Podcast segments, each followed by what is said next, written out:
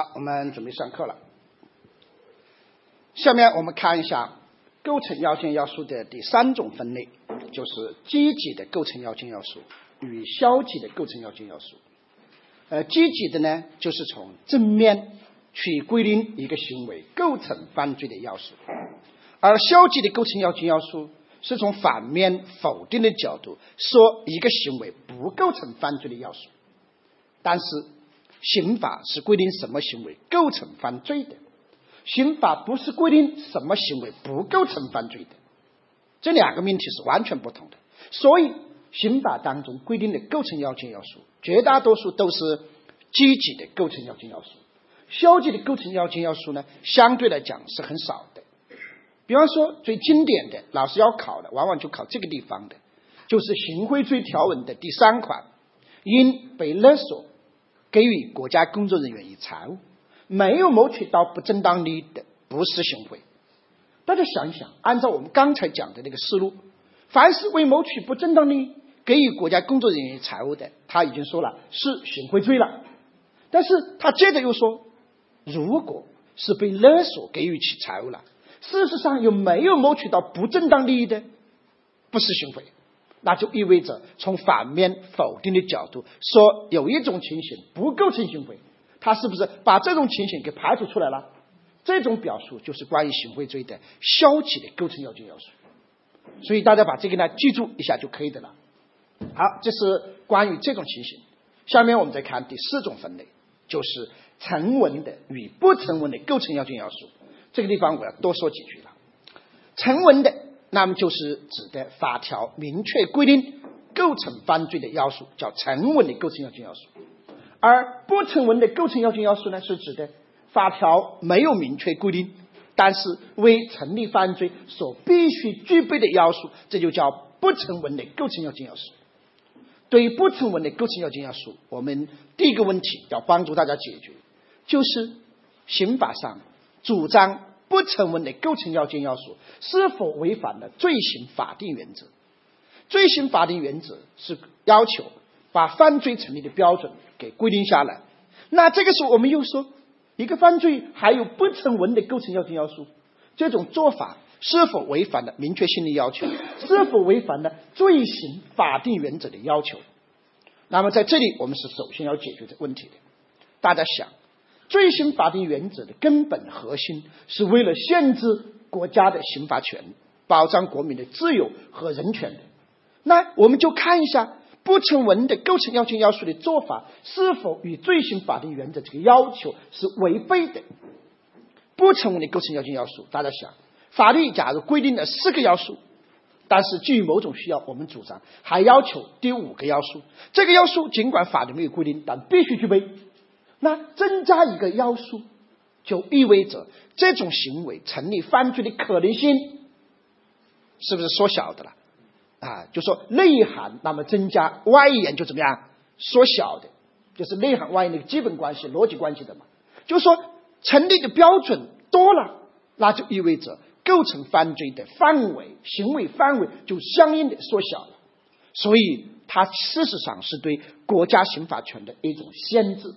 所以从这个意义上讲，从精神理念上说，它并不违反罪行法定原则。但是如果有一种相反的做法，法律规定五个要素了，那后来减少一个要素，这允许吗？那是不允许的。比方说有五个要素，减少一个要素，就意味着相关行为构成这种犯罪的可能性大大的上升了，那是国家刑法权扩张的表现，是不允许的。这是不能这样去做的了，这种解释也是不允许的。所以在这个地方，不成文的构成要件要素，成立犯罪的要素，那是可以的。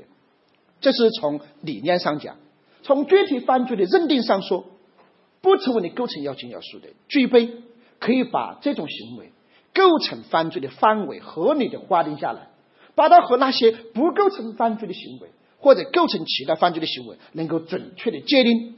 如果没有这些要素，是很难把它们准确的界定下来的。我下面举几个例子，你们听一下。第一个，诈骗罪。诈骗罪它的成立当中有一个要求，就是被骗人是基于错认识然后处分财产的，有这么个要求吧？是基于错认识处分财产的。但是大家想，这个内容法条里面规定了吗？是没有规定的。所以被骗人基于错认识处分财物这个要素，那么属于不成文的构成要件要素。为什么诈骗罪里面要求这个要素？因为有了这个要素，我们才能把诈骗罪和盗窃罪给区分开来。如果诈骗罪不要求被骗人基于错认识处分财物，那行为人只要把对方财物未经其允许拿走的，那一律都认定为什么罪了？盗窃罪的嘛。所以诈骗罪永远区分不了的。但是如果我们做一个要求说诈骗罪成立，如果是哎基于被骗、基于错认识，然后处分财物，使得。被害人遭受财产损失，行为人取得财物的，那这个时候行为人取得财物就意味着他是骗来的，骗一个人让对方陷入错认识以后处分了是骗来的嘛？那行为人才构成诈骗罪的。所以诈骗罪里面这个要素属于不成文的构成要件要素，是为了区分诈骗罪和盗窃罪的界限的。这点大家注意一下。再比方说，盗窃、抢夺、枪支、弹药、爆炸物、危险物质罪。这个罪的法条里面没有规定非法占有目的的，这个罪是没有非法占有目的的规定的。但是要构成盗窃、抢夺、枪支、弹药、爆炸物危险物质罪，要求行为人必须具有非法占有目的。因为如果没有非法占有目的，那我们就不能把盗窃、抢夺、枪支、弹药的这样的行为构成犯罪的，不构成犯罪的，构成盗窃、抢夺、枪支、弹药罪和妨害公务等犯罪区别开来的。比方说，有一年真题，我。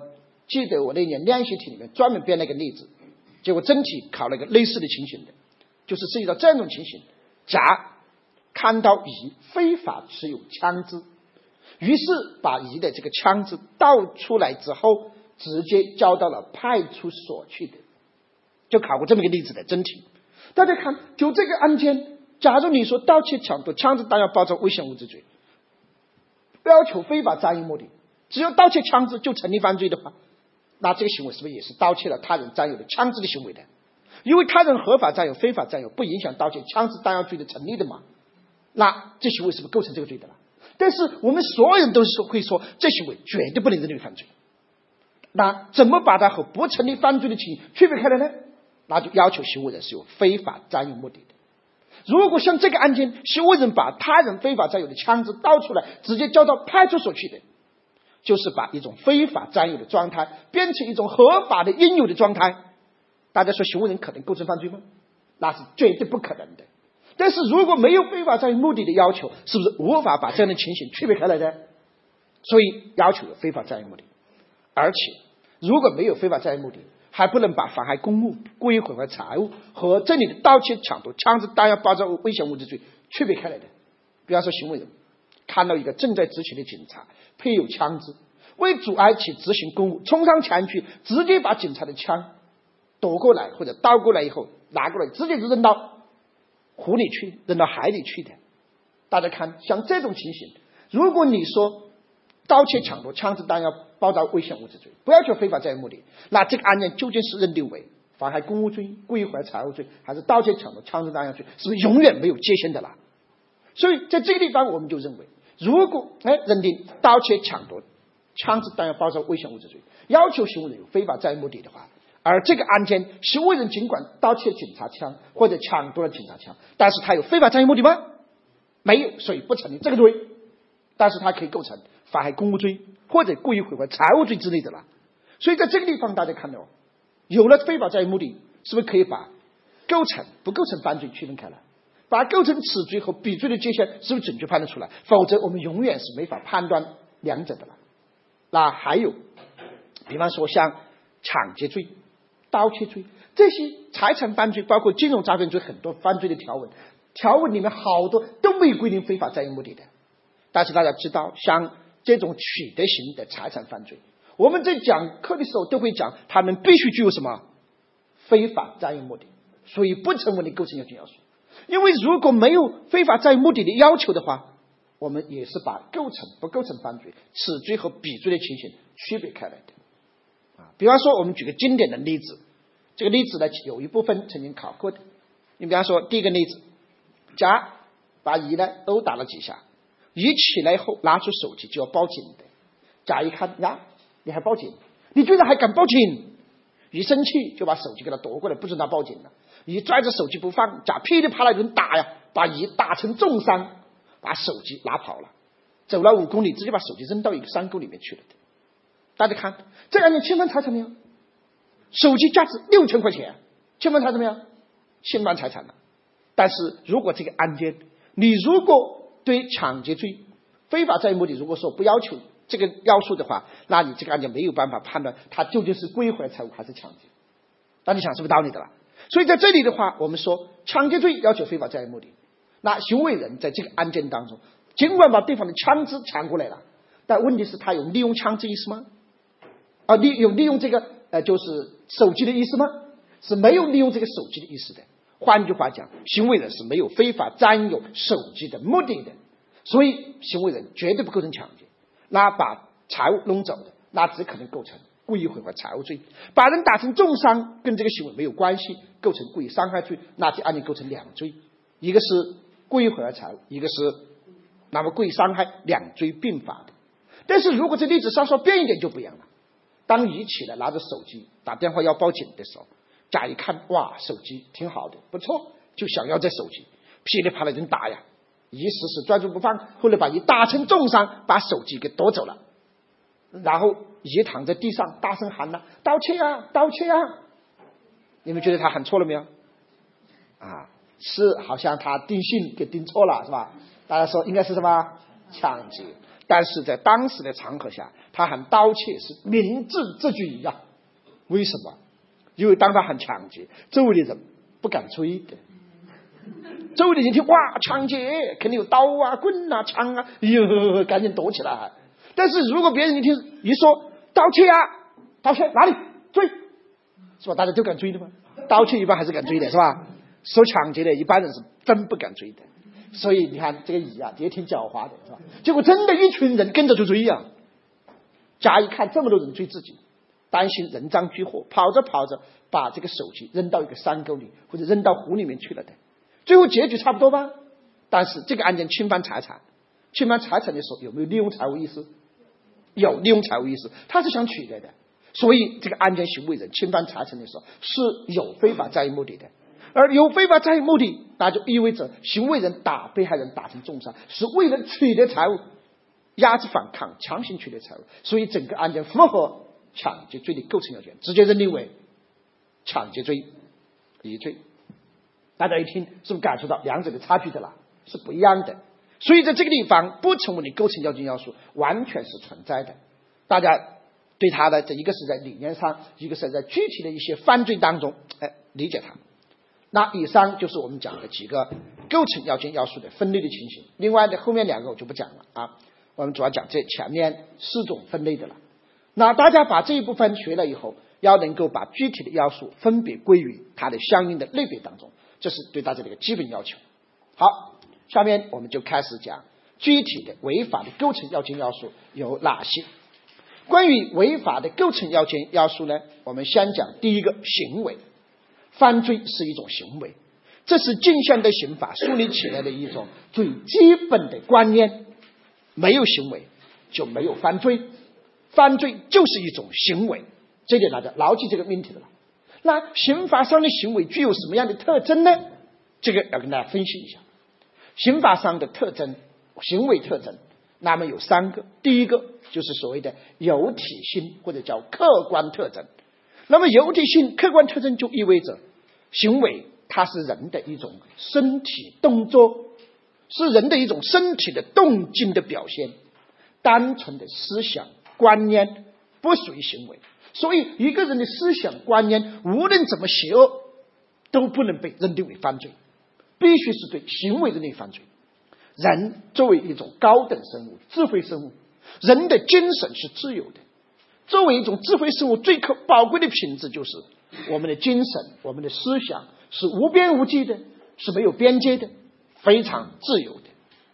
比方说，有的同学听课，听着听着就在想啊。你要是上面那个装修那块板怎么不扎下来呢？是吧？扎了以后，你啊，我们都回家休息了，不用听，不用听课的了嘛，是吧？啊，可以想，没关系。我有时候还讲一个极端的例子：，那一个男的十三岁有性冲动开始，就萌生一个念头，就想强奸隔壁那个女的，一直想想了八十多年，九十多岁死的之前，跟他的后人说：“我这辈子最大的愿望就想强奸隔壁的翠花呀！”啊，但是一直没有强奸呐。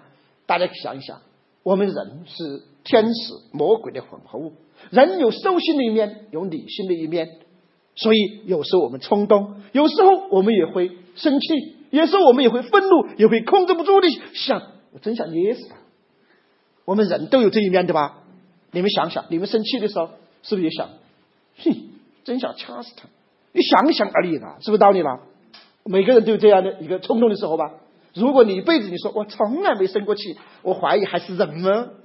是吧？人七情六欲的，会生气的那个东西，是不是？我们觉得就像小孩子一样，有哭。有笑，有生气，嗯，怎么样的，是吧？我觉得，哎呀，这才是个活生生的人。所以，那么人有各种想法是很正常的。人的思想、人的精神，永远是没有边界的，不受约束的了。这是人作为智慧生物的最宝贵的一个品质。受到约束的，永远是人的行为、身体动作。因为如果允许一个人的行为、身体动作也像思想自由一样没有边界的话，那。我们就相当于没有自由，这是最简单的一个道理了。因为别人的自由无限扩充，其他人就没自由了。这个道理很简单。所以受到法律限制的，永远是一个人的行为。法律也只可能去规范一个人的行为，我们不可能去要求一个人的思想。说你今天必须想我，你今天必须爱我。废话，那不专制主义社会吗？是吧？控制思想，那不像邪教组织吗？邪教组织就是要控制人的思想，专制社会就是每天你要说哇，伟大领袖某某某好啊好啊，就是好啊，我爱你啊，全身心的陷入。如果是约束一个人思想观念，那不是专制社会的表现吗？所以民主法治国家里面，正因为人的思想不受约束，人的创造力才是无穷的，人有无限发展的可能，就是人的思想观念是没有边界的了。所以这点大家牢记。当然，一个人的日记。写的日记是属于思想的范畴，那不属于行为。写那个行为，请大家注意，也属于思想哦。你别说日记写在里面，你比方说有的人写啊，啊，我今天又看到翠花了，好漂亮啊，好想强奸呐。第二天又看到，哎呀，今天穿了件衣服，哇，更漂亮，好想强奸呐。天天洗，那也是人的思想观念，永远不构成犯罪。注意一下，言论也属于思想，但问题就在于，如果发表言论的话，那是一个行为。那是身体动作。刑法当中有很多煽动型的犯罪、引诱型的犯罪、唆使型的犯罪，或者很多规范罪的教唆的情形，通常是不是都表现为发表言论的方式？这是行为，这完全可能构成犯罪，这一点要注意的了。好，这是行为的第一个特征，有体性。第二个特征，有一性。有一性也就是主观特征，就意味着行为。那么就是必须是一个人有意识、有意志支配控制的了。如果是一个人的本能性的反射动作，或者是梦游的动作，他不是一个人有意识、有意志支配控制的。这个时候，我们如果去处罚这个行为，大家觉得有意义吗？这和处罚一条流浪的野狗把人咬伤了，是不是一个道理的了？没有人的思想。没有人的意志、意识支配控制，我们去处罚他没有任何意义的了。所以，刑法上的行为必须是一个人有意识、有意志支配控制实施的身体动作，这是第二个条件。第三个条件，这个是身体动作在客观上是有危害性的。危害性就是指这个身体动作客观上是可能侵犯到法律保护的利益的，具有法益侵犯可能性的。如果这个身体动作，绝对不可能侵犯法律保护的利益，那这个行为、这个动作绝对不是刑法意义上的行为。大家想，犯罪的本质是法益侵犯，刑法坚持罪行法定原则，那就意味着刑法是把那些具有法益侵犯性的行为，然后通过类型化的规定，规定在刑法当中，通过罪的法定完成罪行法定罪的法定嘛。完成一个法律规定的一个行为的标准模型，或者是一种规范，那从而实现一个对禁止的行为的一个规定。法律不会把那种根本不具有法益侵犯的身体动作描述在刑法当中，他不会那么无聊，无聊到把一个根本不可能侵犯利益的动作描述在刑法当中。大家说这种行为描述在刑法中有意义没有？罪刑法定了，刑法中描述的一定是值得处罚的行为，那就有的一定是有法律侵犯性的行为。所以，一个身体动作绝对不可能侵犯法益的。记住，那不是刑法上的行为。我举两个例子，很经典的两个例子，大家很熟悉。甲在荒郊野外晚上走路的时候，突然看到前面有个影子，他越看越像他的仇人。为了把仇人给弄死了，那一瞬间新仇就会涌上心头。从地上捡起板砖，一共扎了二十八砖。扎完过去一看，哎呀，啊，是一条流浪的野狗在那里睡觉被扎死了的。大家一看，我们过去的观点可能会认为，行为人有杀人的故意，又实施了杀人的行为，加个引号，这是没有人，所以叫对象不能犯未遂。我们过去这么理解的吧？但是，请大家注意，这种理解是有问题的。我们再换个例子对比起来看，甲在荒郊野外走着走着。发现前面有个稻草人，而且这稻草人长得很像他的仇人。那一瞬间，是不是有时候很生气呀？啊，有时候生气乱捏的，话捏死他，捏死他。他就想扎死他，拿起板砖，一共过去对这个稻草人扎了二十八板砖，说边扎边说：“我扎死你，扎死你！”扎了二十八板砖以后，把稻草人扎成了一堆稻草。啊，大家一看，像这种情形。两个案件其实从本质上是不是一样的？啊，本质上都是一致的。如果前面换成稻草人，大大家想，那不就一模一样了吗？我们就换一个不同的啊。那么，但是在这种情形，客观事实完全一样，行为人的行为可不可能导致一个人死亡？那是绝对不可能的。而这个例子是因为行为人他认为是有人的，他以为是有人，他有杀人的故意实施这个动作。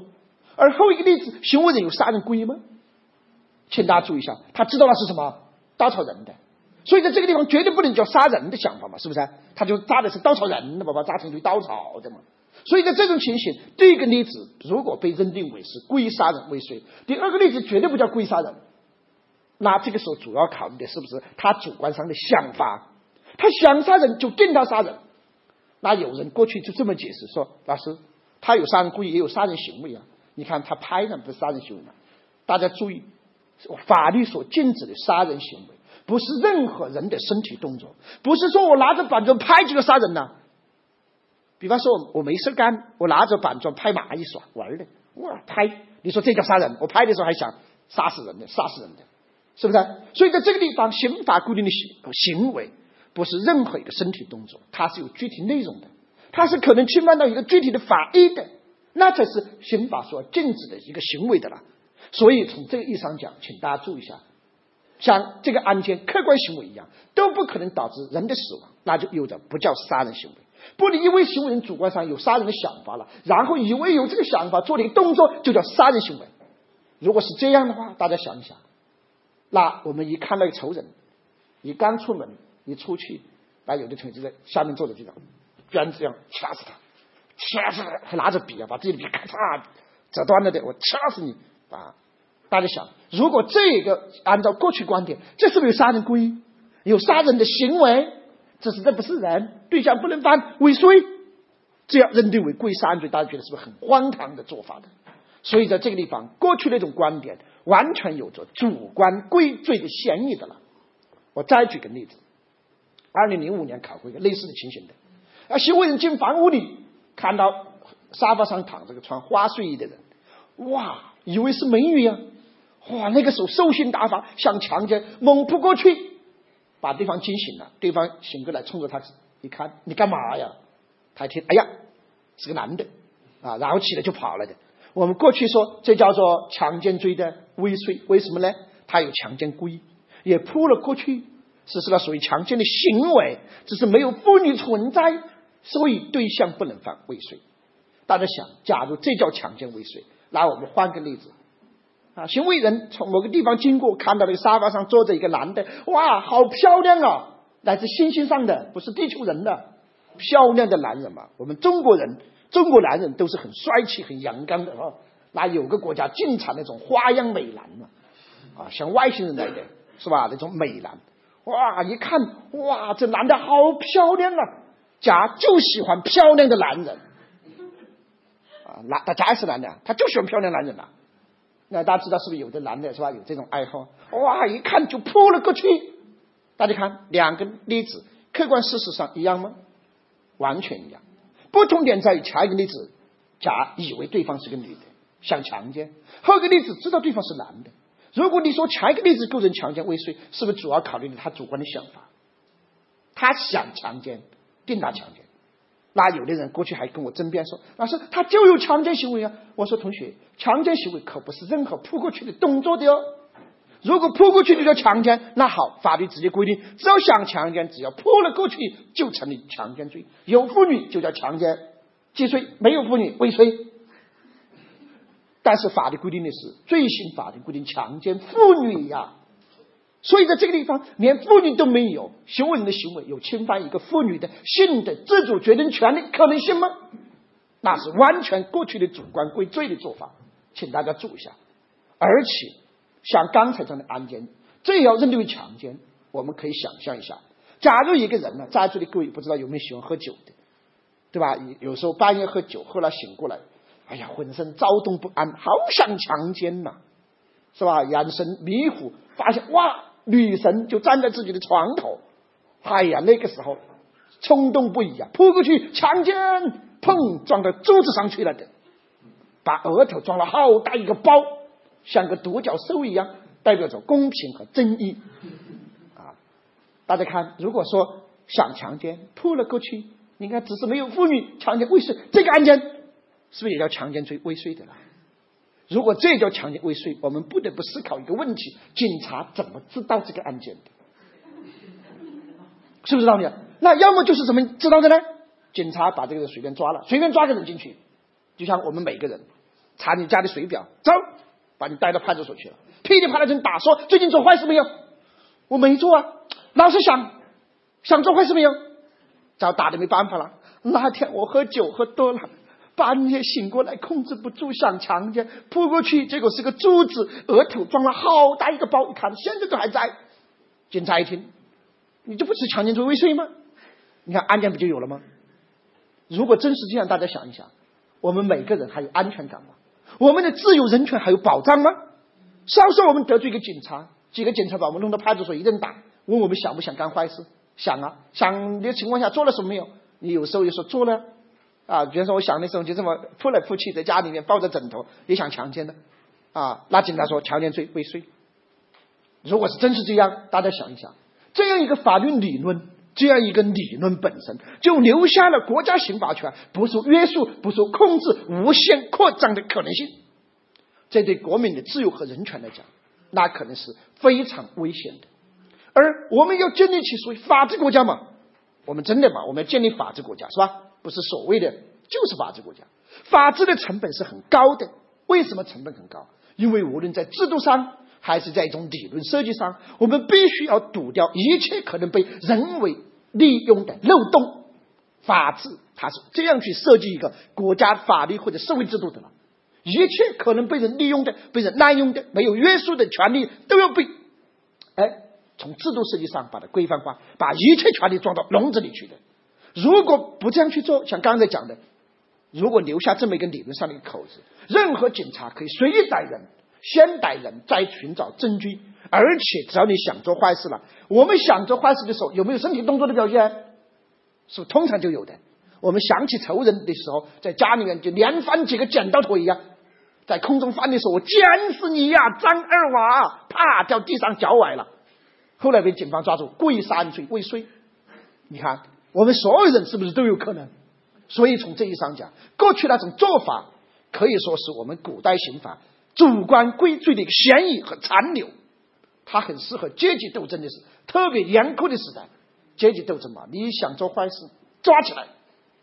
我没做坏事，你想做坏事，你看也有这个苗头了，是吧？所以先抓起来。但是那个年代，大家注意，是对没有人权、没有自由的一个时代的了。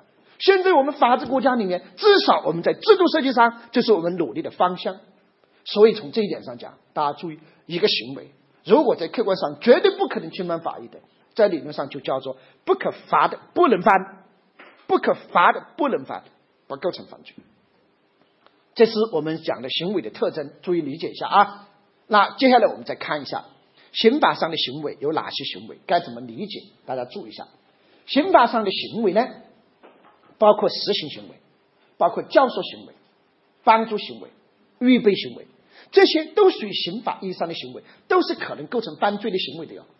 但是我要提醒大家注意的是，在所有这些行为当中，最核心的行为是实行行为，因为犯罪的本质是法律侵犯，而实行行为是直接的、现实的侵犯法律的那个行为。所以，实行行为是我们学刑法一定要树立起来的一个观念。教唆行为也好，帮助行为也好，预备行为也好，都是附属于。实行行为存在的，大家想嘛？教唆行为不就是教唆他人去实行犯罪吗？帮助行为不就是帮助他人实行犯罪吗？而预备行为不就是为了实行犯罪准备工具、制造条件的行为吗？所有的这些行为都是围绕实行行为展开的，这也符合那么犯罪的本质是法益侵犯的这个基本原理嘛？因为实行行为是直接侵犯法益的行为的。那什么是刑法上的实行行为？我们理解的时候要有哪些要点是需要注意的呢？大家记住，实行行为是刑法分则所规定的具有法益侵犯、紧迫、现实危险性的行为。罪行法定、罪的法定就主要是通过对这个行为的表述、描述来实现的了。在这个表述当中有这样的两个要点：第一个要点，实行行为是刑法分则规定的，分则嘛是规定具体犯罪嘛。对具体犯罪，主要是通过对实行行为的描述来实现的罪的法定的嘛，是不是？但是，并不意味着刑法分则规定的所有内容都是实行行为，因为刑法分则有可能也规定犯罪的预备行为的。我在这里讲三个罪，很重要的啊，完全可能现在命题考到的啊，一个是诽谤罪，一个是诬告陷害罪，还有损害商品声誉、商业信誉罪，这三个罪。大家注意一下，诽谤啊，诬告陷害，损害商品声誉、商业信誉罪，这三个罪法条表述当中，它们的结构是非常类似的。法条都是规定捏造或者虚构某种事实，再进行告发或者散布，进而构成犯罪的。法条就这么表述的，就捏造、虚构什么事实，然后进行告发或者散布，构成犯罪的。结构一样的，他们啊。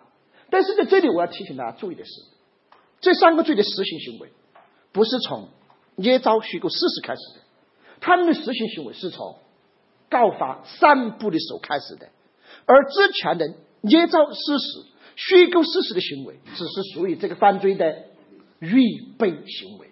这点大家注意啊，属于预备行为的。我之所以讲它属于预备，我就担心老师将来考这样的例子，你们听一下啊，甲。捏造了乙的啊，比方说虚假的一个犯罪事实，向司法机关进行告发的，甲构成诬告陷害罪，对吧？这没问题的。好，我担心他考下面这个例子，说甲明知乙捏造的是虚假的犯罪事，他人的虚假犯罪事实，在与乙没有共谋情况下，直接拿着该事实向司法机关进行告发的。也就是说，甲没有实施捏造、虚构的事实的行为，只实施了告发的行为，那甲还构成诬告陷害罪，请大家注意，当然构成的，因为告发才是实行行为啊，捏造事实、虚构事实那是什么行为？预备行为的，那实施犯罪行为可不可能没有预备行为的？完全可能，是不是道理了？所以从这个意义上讲，请大家注意一下。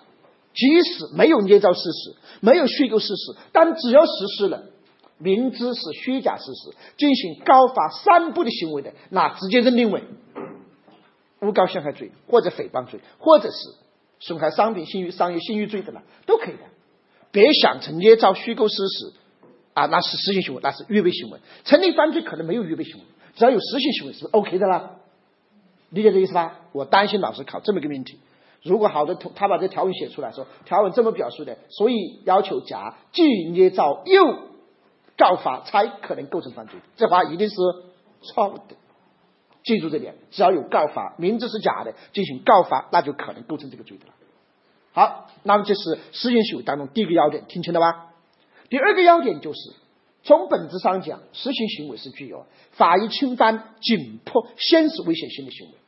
这种紧迫、现实的危险性的判断，我们在讲着手的时候，我再跟他讲，因为要结合实行行为、预备行为的界限，那么着手的一个点判断的，所以你这个地方就记住这个命题就可以了。实行行为是具有法益的侵犯的紧迫、现实的危险性，那才是法律禁止的，那么法益侵犯的行为的嘛。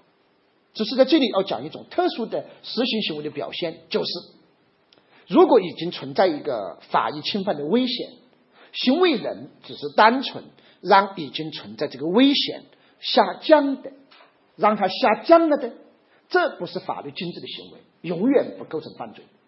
只要让它下降，无论主观上怎么想的，总是不构成犯罪的。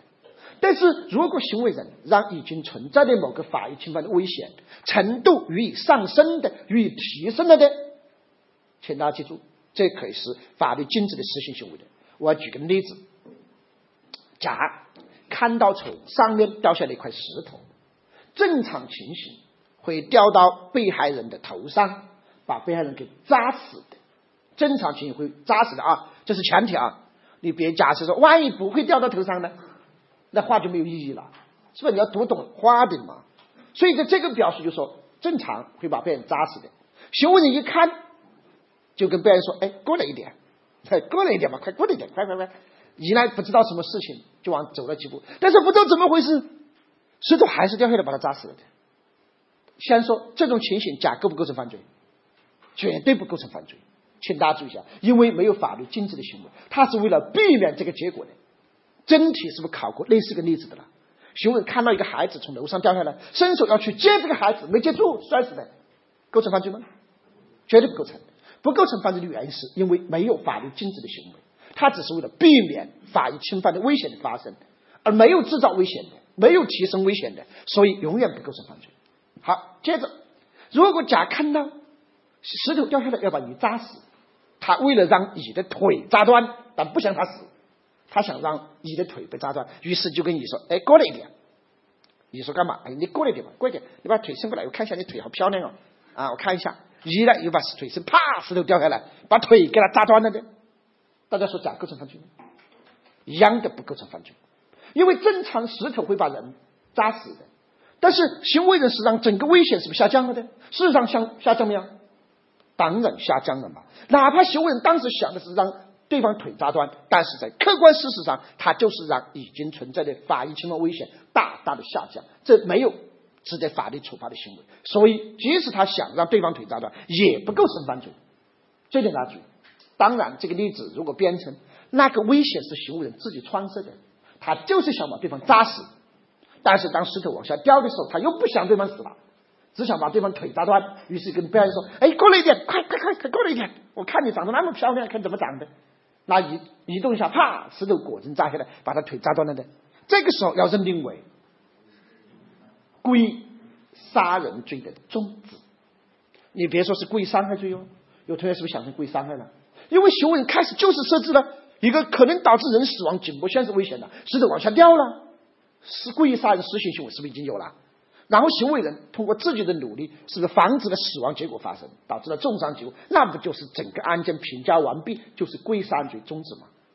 是不是？终止的情形造成了损害结果的，应当减轻处罚；如果没有任何损害结果的，应当免除处罚嘛。这案件导致重伤，不就有损害结果，那就减轻处罚嘛？大家看这合理吧？但是如果反过来，他让已经存在的危险上升了呢？比方说，正常石头掉下来会把对方的。脚扎断，但行为人就想把对方扎死，就跟对方喊了一声：“过来一点，快，再过来一点！”别人看见，哎，再过来一点，啪，把对方扎死了的。这种情形当然行为人构成故意杀人罪的了。他就是利用一种情形，把这个危险直接予以提升，剥夺了对方的生命的了。所以这是法律禁止的行为，构成故意杀人罪，这没有任何疑问的了。这点大家注意一下。那关于实行行为，我们还讲第三个要点。我每年讲这地方，我就。狠狠的讲，结果二零一三年，如果参加过考试的同学，对这个点印象非常深刻。老师考了一个独立的题目，啊，这个知识点我每年讲的很详细。就说一个被法律所禁止的实行行为，一定在社会生活当中是被否定的，在社会生活当中是不被允许的。如果一个行为在社会生活中有相当性，正常社会生活当中允许这样去做的，我们不能因为最后结果发生了就去处罚行为人吧？是不是道理的了？所以法律禁止的实行行为，一定要求是社会生活当中本身就不被允许，那才可能成为实行行为的。举个例子，比方说行为人，呃，劝被害人啊说你去坐飞机嘛，你出去旅游嘛，但行为人真实想法是让对方坐飞机，希望飞机失事死亡的。以后呢，听了以后，哎呀，去嘛去嘛，你老在我耳边说，你连机票都给我买好了，从马来西亚飞北京的，啊，于是他果真去，结果后来飞机失踪了，没找到，好几年都没找到，啊，这就一看，当然不知道，最近可能接下来这几天应该有消息了，是吧？这个飞机，啊，大家一看，像这种情形，行为人劝他人坐飞机，这个行为在社会生活当中是不是被禁止的？不是的，允许的。就通常性的，属于一般行为完全可以的，不能因为最后真的发生这样一场事故以后，就把这个死亡结果归于行为人吧，那是绝对不可能的。所以这案件绝对不认定为故意杀人罪的了。当然，如果行为人知道那一天那个航班有恐怖分子买了炸弹要炸飞机的，还劝他人，还给他为他人买机票，你去吧，你去，就坐这趟飞机，然后他就是利用一种客观的因果进程剥夺了别人生命的，那是不是可以构成故意杀人罪的了？那是完全可能的，这一点大家注意。那再比方说，过去在零六年的时候，真题考过这样例子的：行为人劝他人在雨中去漫步的，希望他人在雨中漫步，被雷电劈死了的。结果他人果真在雨中去漫步，果真被雷电劈死了的。大家看，行为人构成故意杀人吗？不可能的。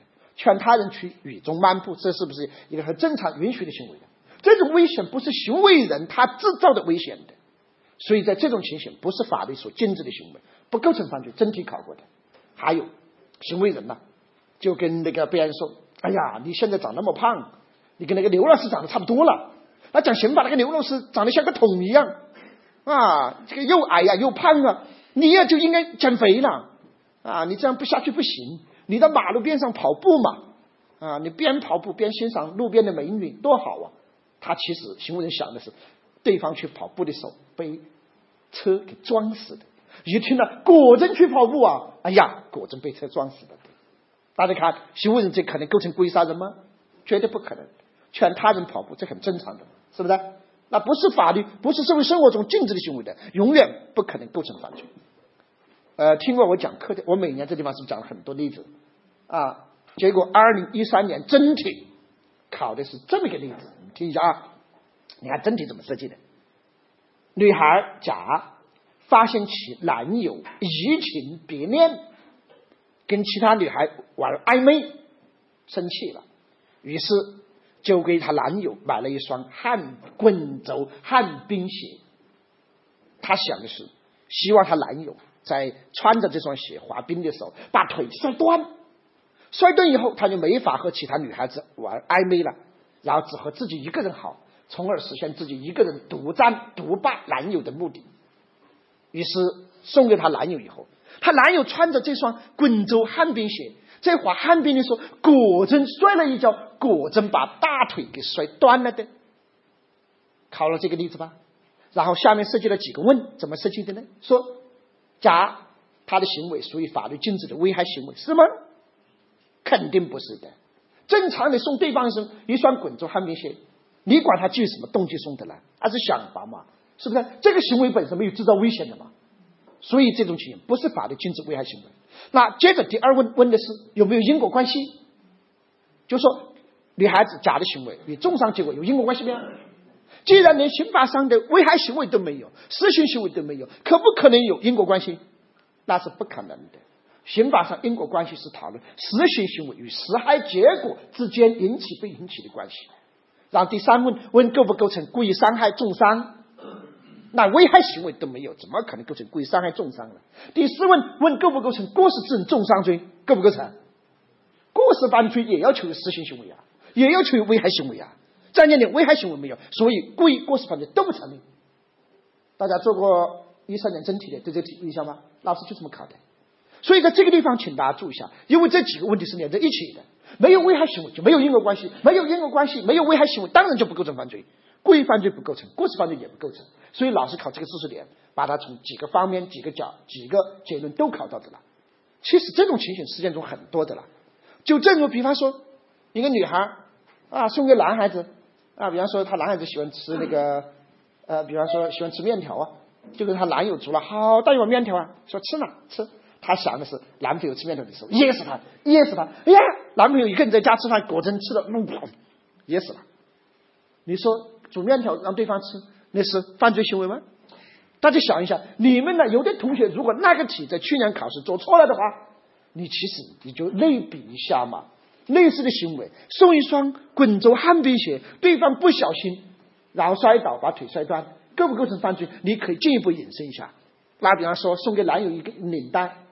啊，希望他系中领带的时候想的是，希望男友在自己系领带的时候，怎么拉的时候把自己勒死。结果呢，男友系领带的时候果真系着，哇，怎么把自己勒死了呢？你说行为人构成犯罪吗？永远不可能，道理是不是一样的啦？所以有的时候同学们，你们做题的例有的例子拿不准，你想想与他类似的情形，然后去找一种感觉，类似的案件可不可能构成犯罪？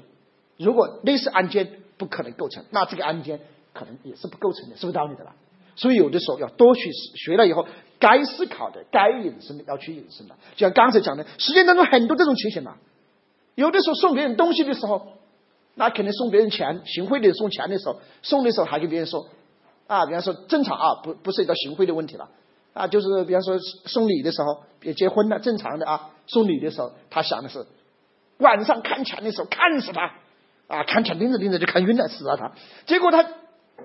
啊，比方说那个新郎新娘晚上看亲戚送的钱，哇，好多啊！看着看着，兴奋死了，对呀，是吧？那你能说送钱的、送礼的人构成犯罪？不就一个道理吗？哪怕送礼的人，无论他基于什么动机送的，重要吗？他本身这个行为不是被禁止的行为，这行为本身没有制造一种危险，不能因为他主观上一种想法认定犯罪，否则那就是主观归罪。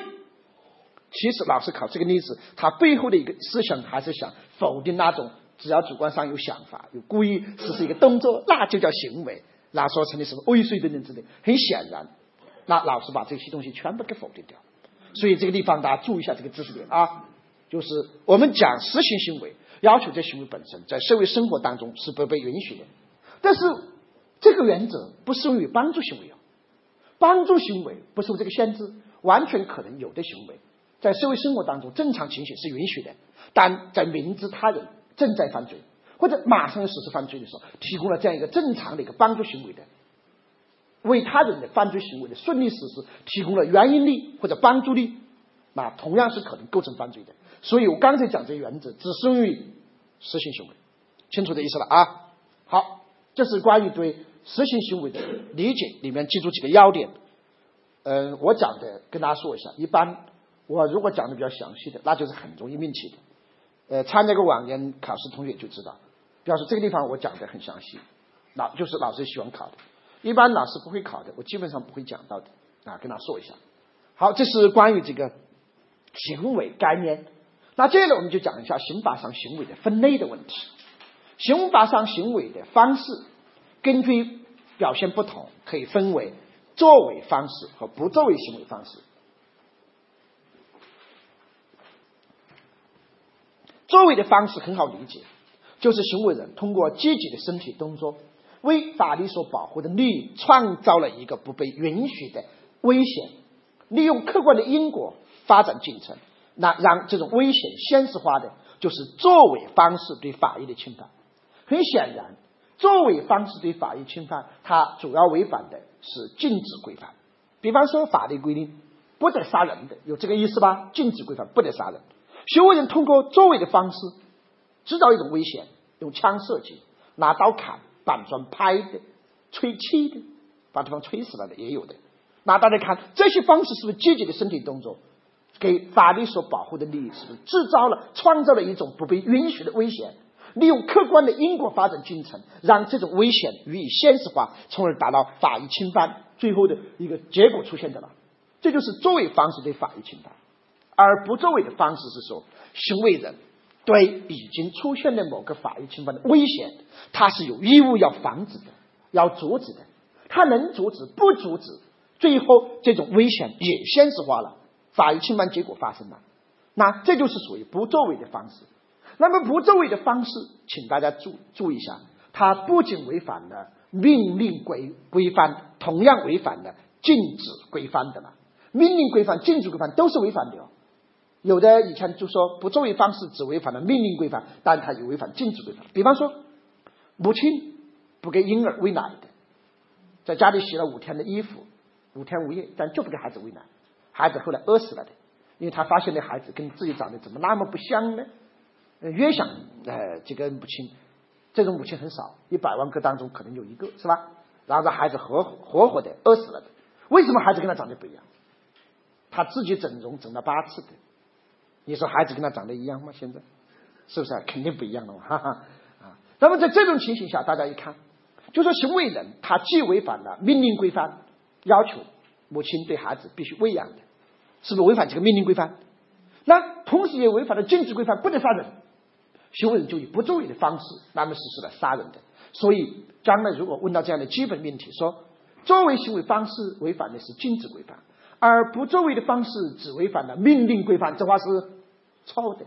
不作为方式既违反了命令规范，也违反了禁止规范。注意啊，这个地方是容易考一个命题判断的，注意一下这一点。好，这是一个方面。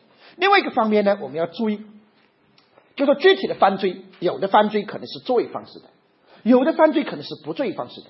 我们过去形成了一个思维定式，就说一个犯罪行为要么是作为的，要么是不作为的。我不知道过去大家学刑法有没有这种二分的观念，要么作为，要么不作为的。但这个说法是不准确的。事实上，有的犯罪作为，有的犯罪不作为，但还有的犯罪，它可能是作为不作为的结合，或者是作为不作为的竞合。这两个命题大家现在必须掌握的了，这是进入考试范围的内容的。就作为不作为的结合或者竞合，它们表达的不同情形。作为不作为的结合是说。这个犯罪既要有作为的表现，又要有不作为的表现，这两方面内容合在一起以后，那行为人的行为才可能构成犯罪。这就叫作为不作为的结合。最典型的，那么就是抗税罪。抗税罪，我们过去可能有同学在学习过程中说，抗税罪是一个不作为犯罪，行为人不缴纳应当缴纳的税款叫抗税。但问题就在于。如果行为人只是单纯不缴纳税款的，能构成抗税罪吗？比方说，税务人员找到啊行为人说你应该依法纳税，行为人说我不纳税，我不缴税，我说不缴就不缴，反正就不缴，你怎么说我就不缴？大家看他就是不缴，没有其他表现，你能说他构成抗税罪吗？那是绝对不可能的。所以，单纯说他是不作为方式犯罪，无法解释构成这个犯罪的行为的了。是没有办法解释的，这一点大家注意了。那要构成抗税，单独的如果有暴力胁迫行为也不行，光有暴力、光有胁迫，没有不缴纳税款的表现也是不行的。比方说纳税人把依法把所有税款全缴纳了，但是一想不舒服，他妈的又把我钱抢走了。你看一个月抢一次，本来生意都不好做，还这么高的税。把我钱又抢走了，所以看到税务人员来的时候，把钱交完以后，冲上前去把对方打了一顿，想的是你把我钱抢了，我把你打了一顿，我心里平衡的了。他就看行为人暴力吗？但这叫抗税吗？不可能。所以单纯的暴力胁迫，单纯的不缴纳税款都不可能构成抗税罪。要构成抗税罪，就要求行为人既要有暴力胁迫的手段，还要有不缴纳应当缴纳税款的不作为的表现。两者合在一起，是不是才可能构成抗税罪的？所以我们说，抗税罪不能说它是作为犯，也不能说它是不作为犯。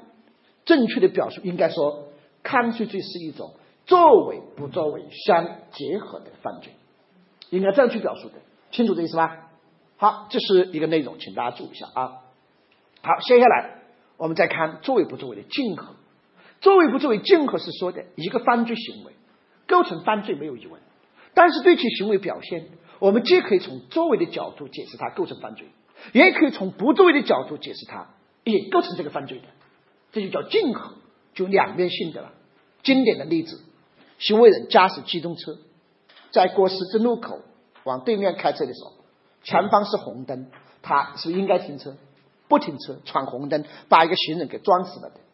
这个案件，行为人构成交通肇事罪，没有任何疑问的，这肯定没有疑问。但是他的违章行为究竟是一种作为方式的违章，还是不作为方式违章，我们都可以解释。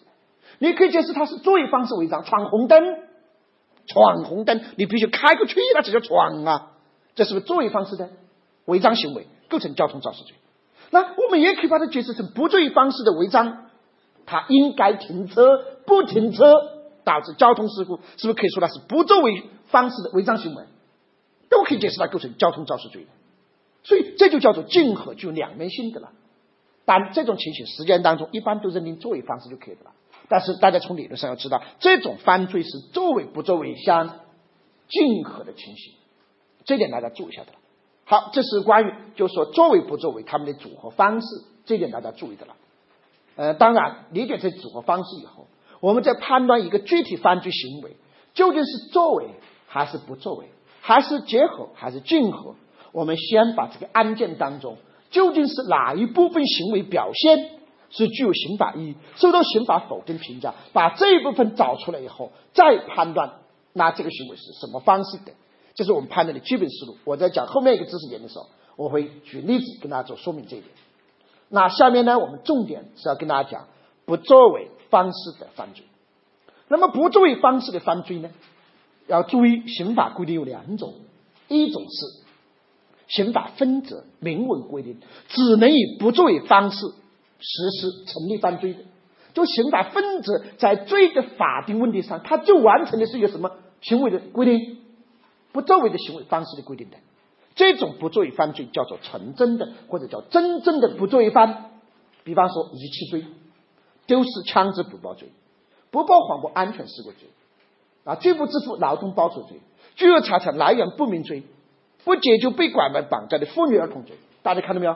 这些犯罪刑法条文规定，行为人构成犯罪的行为，是不是就是该履行某种义务而不履行某种义务，以致侵犯法益，最终构成犯罪的？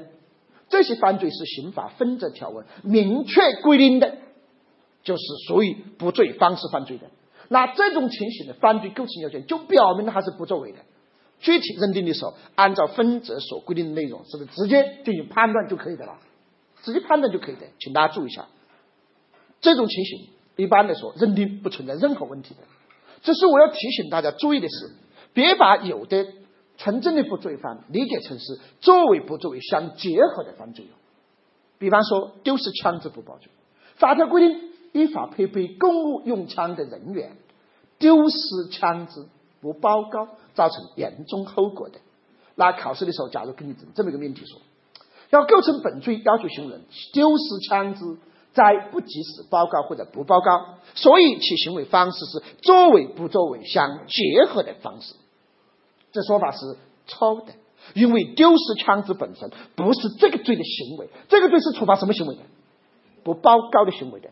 丢失枪支只是说他有这个义务要报告了，所以别把义务产生的那个原因部分、那个前提部分当做成立不罪、成立这个犯罪的行为组成部分的，那是前提。那是一个前提的，所以别把它当做是这个犯罪的作为的表现内容的。这个罪构成犯罪的行为就是不报告的行为。再比方说，不解救被拐卖绑架的妇女儿童罪，这个罪的成立要求是负有解救职责的国家机关工作人员接到有关人员的举报，然后不解救的才构成犯罪的了。大家想一想，假如考试的时候说啊，成立这个犯罪要求行为人接到举报。然后不解决，所以它是作为不作为相结合的犯罪，这话一样的是错误的了，请大家注意一下。所以在这个地方，它就是个不作为，那是前提。接到举报是前提嘛？没举到，没接到举报，那前提都没有，怎么可能考虑他的犯罪行为的？是不是道理的了？这点拿住。还有遗弃罪，有的人说遗弃是包括作为的，为什么呢？行为人把孩子抱出去是作为的，扔了然后不抚养不作为，所以是作为不作为相结合犯罪。我不不知道有没有同学看过这个说法的，有的辅导书里面就这么写的，那是很荒唐的，请大家注意一下。包出去那不是，那么就是不属于遗弃罪的行为的，道理很简单，包出去了又包回来，构成犯罪吗？你如果说包出去就是构成这个犯罪的行为的话，那把它一包开始包出去，那就构成犯罪。那这位年轻母亲把婴儿包出去，在外面转了一圈，算了不丢，包回来，你来，你能认定他构成遗弃罪吗？大家想什么道理对吧？遗弃的本质是不抚养，行为人把它抱出去然后扔掉，那只是表明他不抚养的意思的了。或者说，那么行为人自己直接离家出走了的，是不是也有不抚养的表现？所以是因为不抚养构成犯罪。有的时候很多人不理解，就是不作为行为方式究竟是什么行为构成犯罪，把它的前提、义务来源完全搞混了，所以对于很多不罪犯罪做了错误的解读。这一点提醒大家注意一下。那另外一种不罪犯罪就是法律规定，这种犯罪通常是以作为的方式实施。但是，当行为人以不作为的方式实施，又构成这种犯罪的时候，这种不作为方式的犯罪就叫做不真正的不作为犯。比方说故意杀人，大家想，我们一看到故意杀人这个表述的时候，我们脑海里通常涌现的是什么方式？作为方式。但是，当行为人以不作为的方式剥夺他人生命，我们说他构成不作为方式的故意杀人罪的时候，这个时候的不作为犯就叫做。不真正的不罪犯，就是以不作为的方式实施，通常以作为方式实施才构成的犯罪的，这个时候的不罪犯就叫不真正的不罪犯。可能第一次学刑法的，可能忘了，一直忘了。那啊，好多第一次咱们学这个刑法的同学呢，呃，可能在这个呃问题上，可能稍稍啊，那么有点就是。有点糊涂的了，对吧？就说在这个地方的话，不真正不罪犯，它其实就是把真正的不罪犯加个否定的前缀，也很明显，这个词语是翻译过来的啊，就是在很多，比方说以字母方式那么表达的这个语言作为语言文字的情况下，他们一般都有词缀嘛，那词缀前面加个否定语，不真正不罪犯，哎，我们翻译过来的时候，我们就用不真正不罪犯。所以，好多初学刑法同学遇到这种概念的时候，是老觉得有点拗口的。没关系，你知道真正的不罪犯了，那就一种不真正的不罪犯，哎，就它的对立面的嘛。大家注意一下这种情形不真正的不罪犯在理论上是有存在着疑问的。为什么呢？罪行法定原则是通过语言文字把法律的含义规定下来的。我们理解法律的时候，是不是要考虑语言文字的含义的吧？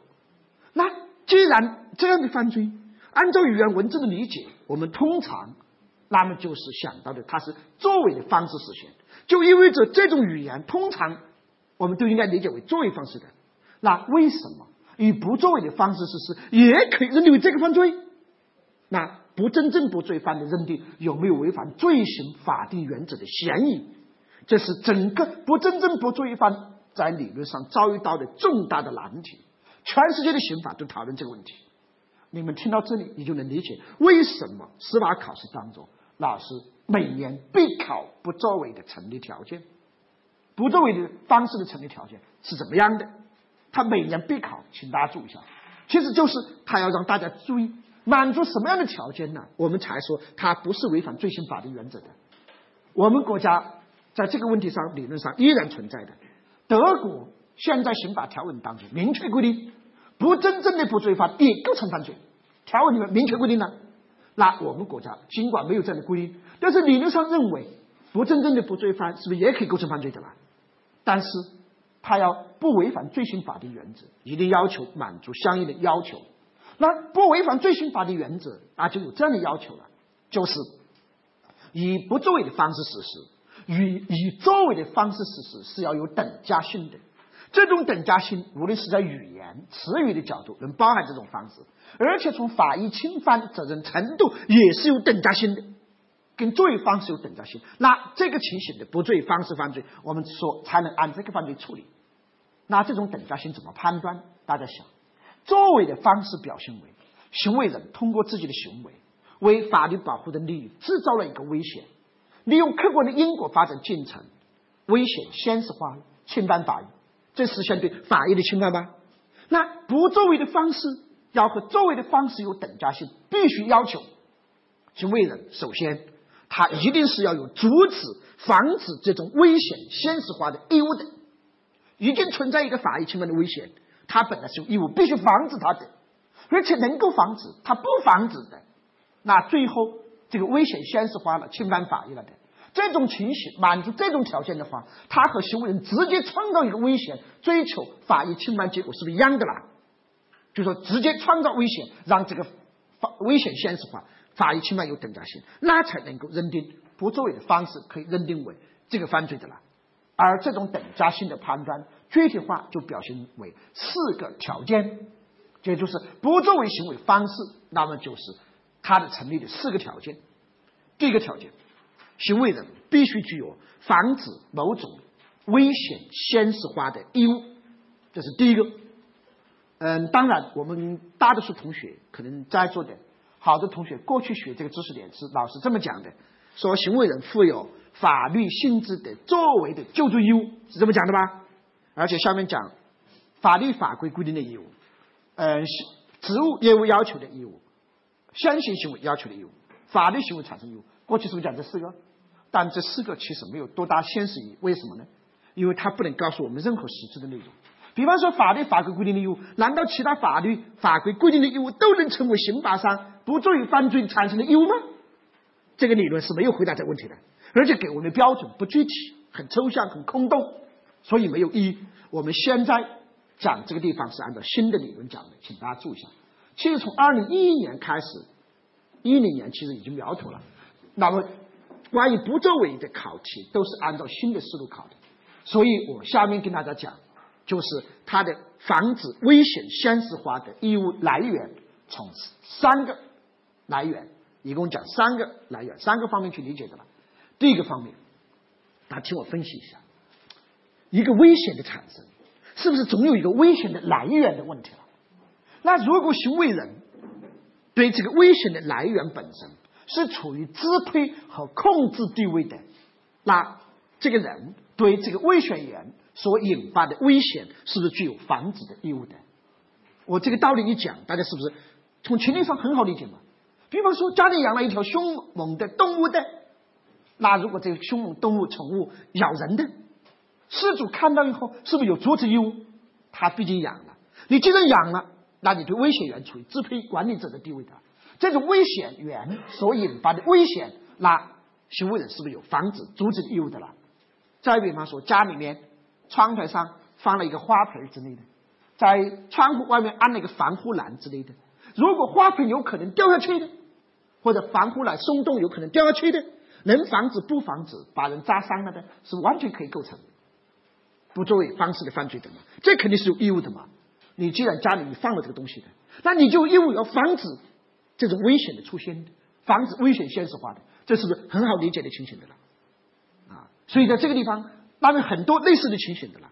路边设广告牌的人，对于广告牌可能倒下去把人扎伤的，那是不是有防止的义务的了？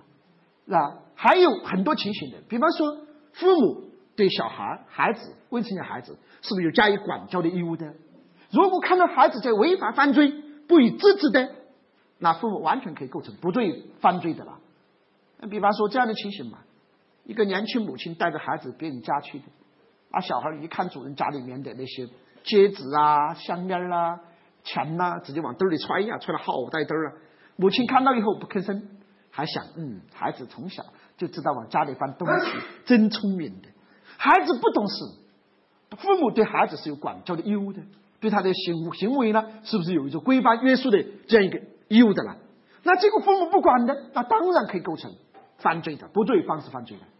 但是父母对成年的子女有这个义务吗？请大家没有这个义务了。成年子女呢，只要学会自力更生了，那父母这个时候是没有义务阻止成年子女的犯罪行为的。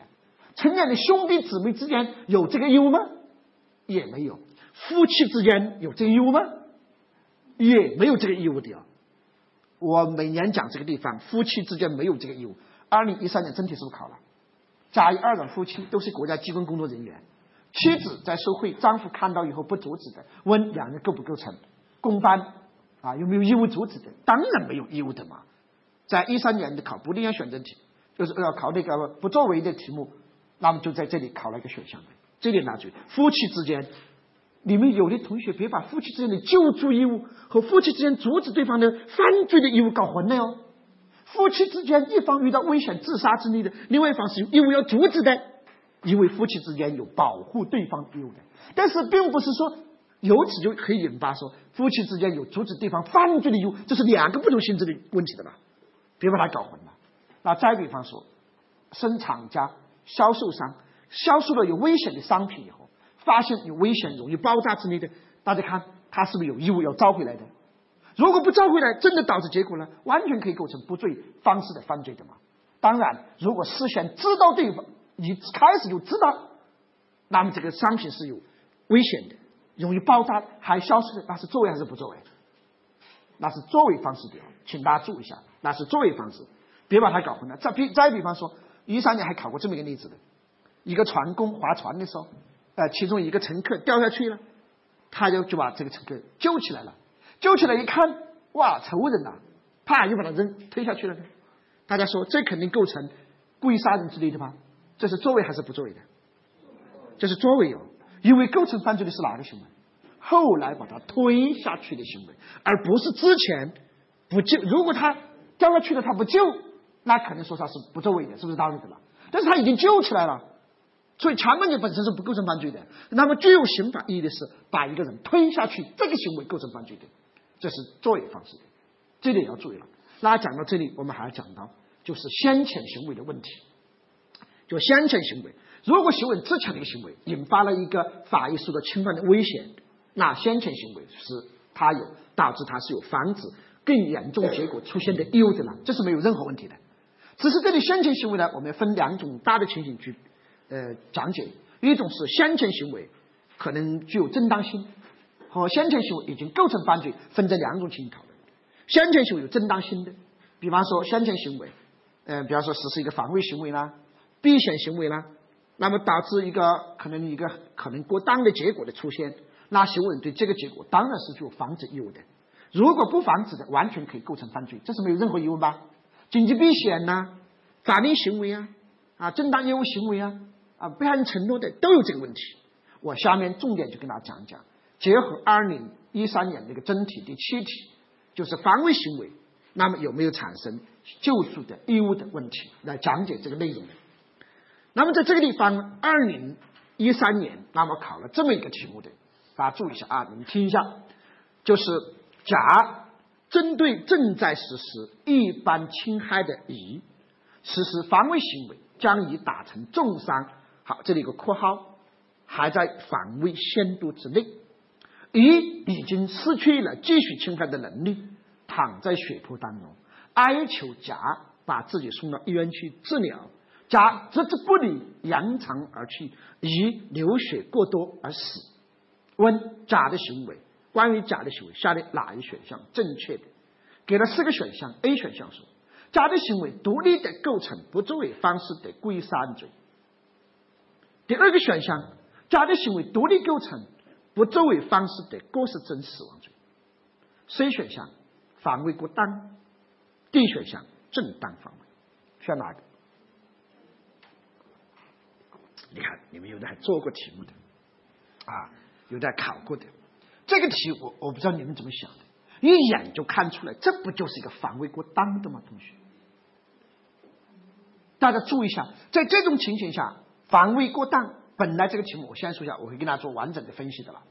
本来这个题目在二零一三年考试当中，命题老师出这个题目的时候，压根儿没想过这个题目会引起那么多人的反弹。很多人最后提出异议，说怎么可能呢？很多人就选正当防卫，是吧？啊，或者有的选 A、B，是吧？A 或者 B 啊，在这个题目当中，命题老师他的想法是，这个题目只需要一秒钟就可以判断的。但是很多人过去学知识学错了。因为有的老师还讲说，正当行为是不可能产生救助的义务的。有没有同学学过这观点的？这观点是彻头彻尾的错误的观点。很多人学了这个观点以后，做题做错了，选了正当防卫，选正当防卫很多啊。那么选正当防卫以后，结果就错了吗？所以那个老师也不认错啊。有时候啊，就鼓动学生啊，说你们提议嘛啊，这是导师出错了，到时候异议以后一高了就得分，那是不可能的。请大家注意一下，你们别信这个话的，说一旦一高了就得分，怎么可能？如果这样的话，还有什么标准可言的了？老师认为这题没有任何问题，那是自己不学习，自己的理论没有跟上的一个结果，讲错了的。现在在这个地方，请大家注意一下，如果你说防卫行为如果没有这样一个义务的话，你们想想，防卫过当会怎怎么产生的？防卫过当就是指行为人的行为满足了正当防卫的前四个条件：前提条件、实际条件、主观条件、对象条件，只是什么呢？限度条件。明显超过必要限度，造成了重大损害，所以那叫防卫过当的情形，是这样的吧？如果你说行为人绝对不可能，只要是防卫行为，绝对不可能产生，那么就是防止更严重结果发生义务，尤尤其是防止过当的结果的义务的话，大家想想，防卫过当还可能有吗？你们这样去想，这个例子，你看老师设计的非常精巧。你看啊，他说。甲针对正在实施一般侵害的乙，他这里写的是一般侵害。很多人在解析的时候没有看到一般侵害的是是什么意思？一般侵害就意味着排除了特殊正当防卫认定的可能性，因为在特殊正当防卫的情形，针对严重危及人身安全的暴力犯罪造成不法侵害人伤亡的，不属于防卫过当，不负刑事责任。如果是针对正在实施严重危及人身安全暴力犯罪的，一是正当防卫，即使把他弄死了，过当吗？那不过当，那整个案件就是什么正当防卫，即使后来死了，也不会过当的。但是老师为了防止这个问题，有这样一想法，所以他这个地方用了一个一般侵害，那就意味着这个条款永远不考虑什么特殊正当防卫的，是不是？好，接着就看，只能考虑一般正当防卫的情形了。这个案件大家看啊，他的描述。对方有不法侵害吧？正在发生吧？行为人有防卫意图吧？实施了防卫行为吧？把对方打成重伤，打成重伤。如果案件只写到这个地方为止，因为只有重伤的这个结果，当然没有过当啊，而且写的很清楚，那肯定是正当防卫吧？但问题就在于，这个案件后来被害人怎么样？死了？怎么死的？被害人躺在血泊中，已经没有继续侵害能力，哀求甲。救他不救的，扬长而去，让他死了的。大家说这个结果，综合全案来看，我们放到整个案件全案来看，这个结果是不是明显超过了必要限度，造成了重大损害的？理解这话了吧？你不能把这案件前半截正当防卫，后半截没事儿，前半截正当了，后面结果也正当了。整个案件是否是正当防卫，要结合最终的结果综合来判断，是否明显超过标签度造成重大损害的嘛？很明显，最后的死亡结果是不是明显超过了必要的限度，造成了重大的损害？这不就是一个过当的表现了吗？是不是道理了？就是在这种情况下，他这个结果他已经超出了正当防卫的限度范围之内，那这个时候我们就认定。对这个结果是法律否定的，法律不希望看到这个结果的。那行为人那么之前实施的行为，之前那个防卫行为，我们说是导导致重伤的时候是有正当性的，但问题是导致最后死亡结果，他的行为还有正当性吗？那么就过当了，就没有正当性。这个时候他当然是有义务要防止一个不被法律允许的死亡的结果的出现的义务的了。大家看到没有？所以这个地方他是有义务要防止的，能防止不防止，让更严重的结果发生，当然成立防卫过当的。但是我们说它构成犯罪，防卫过当构成犯罪吗？但是为什么不能选 A 或者 B 呢？同学，我们整个案件不能说它单独构成不作为方式的什么犯罪，跟后面故意过失没关系，错在前面，他的行为单独构成不作为方式。因为我们刚才的分析，防卫过当的情形究竟是否构成犯罪？一方面要考虑他是有救助义务的问题，另外一方面还考虑结合整个防卫行为来判断这个结果过当了没有，才能认定他是否构成相应的犯罪，是不是道理的了？所以一定要结合防卫行为和他是否导致过当的结果，以及行为人有防止更严重结果出现的这个义务，两者合在一起，才认定他最终构成犯罪的。所以，单独说他构成不作为方式的犯罪总是错误的。而且，同学们，你们做题难道不会多想一句吗？这两个表述 A、B 两个表述是非常相近的，而这个例子本身是无法确定的告诉你是故意还是过失的，因为这不是老师考试内容，所以这种类似的结构肯定是错误的，明白吧？你你你做题的时候你要这样去想，当然你做这个题的时候，你首先要假定这个题是正确的，它是个单选题，只有一个选项是正确的。那在这个背景之下，A 和 B 绝对不能选，一下子就排除了。然后再看后来这个死亡结果，综合全案来看，明显超过必要限度，造成重大损害，所以不可能整个案件成立正当防卫的了。只有后面那一句不存在的情况下，没有死亡那个结果情况下，那整个案件才是什么正当防卫。明明知道后面那个结果是不应该发生的，而且这个结果是明显超过必要限度，造成重大损害的，那是法律所否定的结果，你还说是正当防卫？人家问的是整个这案件假的行为的了，是不是道理的了？如果他只问前半截，嗯，而且前半截你都不能说他是正当防卫，你只能说他是防卫一个行为，是不是强满足前四个条件，但没有满足什么限度条件，你只能这样说的了。当然，你也可以说说他是以防卫行为意义上的正当防卫，也可以这样表述。但问题是在这个地方，他既然写了一个防卫过当，那正确答案绝对是防卫过当。所以这个题目大家看。如果以前我们都知道防卫过当是可以构成犯罪的，但是从来以前不会讲什么防卫过当是怎么构成犯罪的，它构成犯罪的逻辑推理是怎么产生的？那一方面要考虑行为人是要防止更严重结果义务的，另外一方面他要构成犯罪还要考虑最终的结果是否明显超过必要限度，造成重大损害的一个结果。因为如果没有超出限度范围之内的，整个案件也不构成犯罪。即使说他有义务，也不构成犯罪，因为他还在这个正当范围允许的范围之内的。比方说，那个题目前面只说轻伤，后来呢导致了重伤没管他的，重伤恐怕没有超出必要限度等等之类的了，是不是？这道理了？那可能这个时候就会说整个案件正当防卫之类的，根据当时情形嘛，打完以后直接就走了，后来鉴定是重伤之类的，那这个时候没有超过必要限度造成重大损害，那可能你说是正当防卫，但这个案件老师写的那么清楚啊。甲已经没有继续侵害的能力，躺在血泊中哀求他救他，置之不理，扬长而去，导致其流血过多死。你看条件给的多么充分，结果全班级的把特殊正当防卫排除，所以整个案件你一看最后的结果，后面的结果绝对是法律否定的。既然是法律否定的，一定是可能构成犯罪的，正当防卫绝对是排除的。那好多人选正当防卫，就是因为过去学那种观点，说防卫行为绝对不可能产生救助的义务。如果真是这样，这世界上还有防卫过当吗？大家想是不是道理的了？所以大家这样去理解，它构成犯罪是说，结合防卫行为本身导致这个结果是否过当啊？这结果是否允许？然后如果这结果不是法律允许的，那是法律禁止的结果，那就有着行为人是不是应该有一个防止的义务的了？这两者合在一起，最终导致它构成犯罪，防卫过当，就这么来的。所以大家好好去琢磨一下这个地方。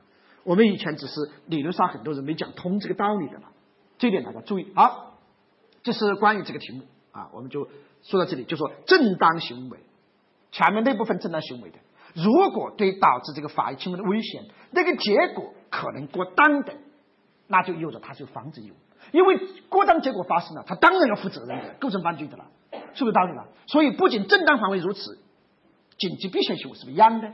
避险行为导致一个结果。如果有导致更严重结果，这个结果发生绝对是过当的。那行为人又有防，那肯定有防止义务。能防止不防止，那结合前面避险行为和他该防止不防止，两者合在一起，是不是最终构成避险过当，进而构成犯罪的了？一样的解释原理嘛。同样，法律行为、其他的正当行为也有这个问题，都一样的。通过解释正当防卫，大家整个这个都理解的了。好，这是一个。另外一方面就是，如果先前行为是一个犯罪行为的。先前行为是犯罪行为的情形，那行为人也是有防止那么更严重结果的义务的了。在这里呢，大家注意一下，比方说，呃，比较典型的行为人刀法铃木，刀法铃木，结果树木倒下来，把一个过路的走路的一个路人的腿扎断了的。如果只表述到这个地方为止，原则上导致重伤的结果可能是一场意外事件。比方说，深山老林里去树啊，刀伐林木，哪想到一个人跑路、跑晚上跑步啊，锻炼身体，跑了九十八公里，跑到森林里面去了的。所以重伤结果，那可能就是说一个意外事件，不负责任。就相当于我们之前讲的，正当防卫把人打成重伤了，还在防卫限度范围之内，不负责任，一个道理的。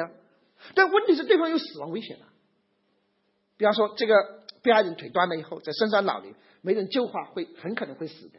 那这个时候，行为人是不是有防止死亡结果的义务的了？大家想是不是道理了？如果他能防止不防止，那后面行为是不是可以构成不作为犯罪的了？和前面的刀法铃木罪要数罪并罚的，因为在这种情形，法律既没有把更严重的死亡结果那么认定为结果加重犯，也没有认定为成立其他犯罪。如果不评价这个结果，行为人有防止义务，不评价为独立犯罪的话。那整个行为人的行为没有得到完整的评价，那是不公平的。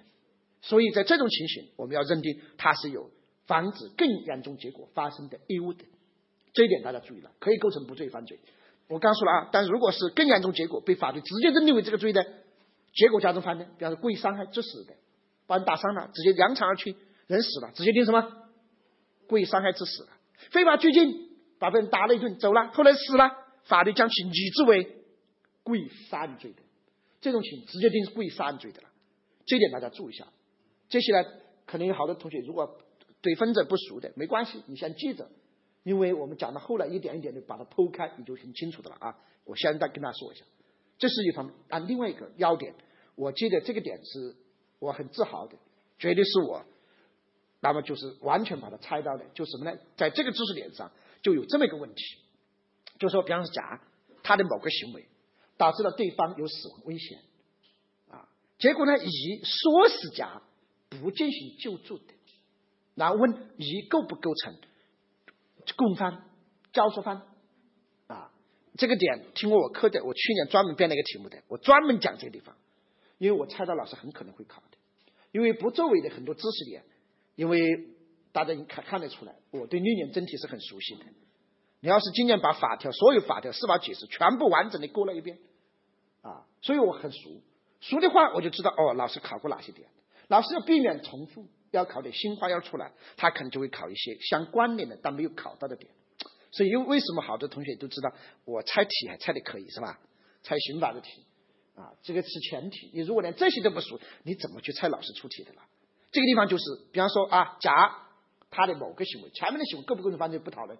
他的一个行为导致别人受伤，有死亡危险，然后甲呢准备把别人送到医院去治疗的时候，乙从这里经过，乙唆使甲放弃救助，直接离开的。那在这种情形，乙没有救助，他肯定是有义务吧？他之前的先前行为嘛，导致这一个危险，他是有救助义务，他有防止危险现实化的义务。结果他没有履行义务，当然构成不作为的故意杀人罪，这完全可以的。然后就问这个时候的乙，那么是构成的窝藏罪呢，还是构成不作为故意杀人罪的教唆犯呢，还是什么帮助犯呢，还是什么情形？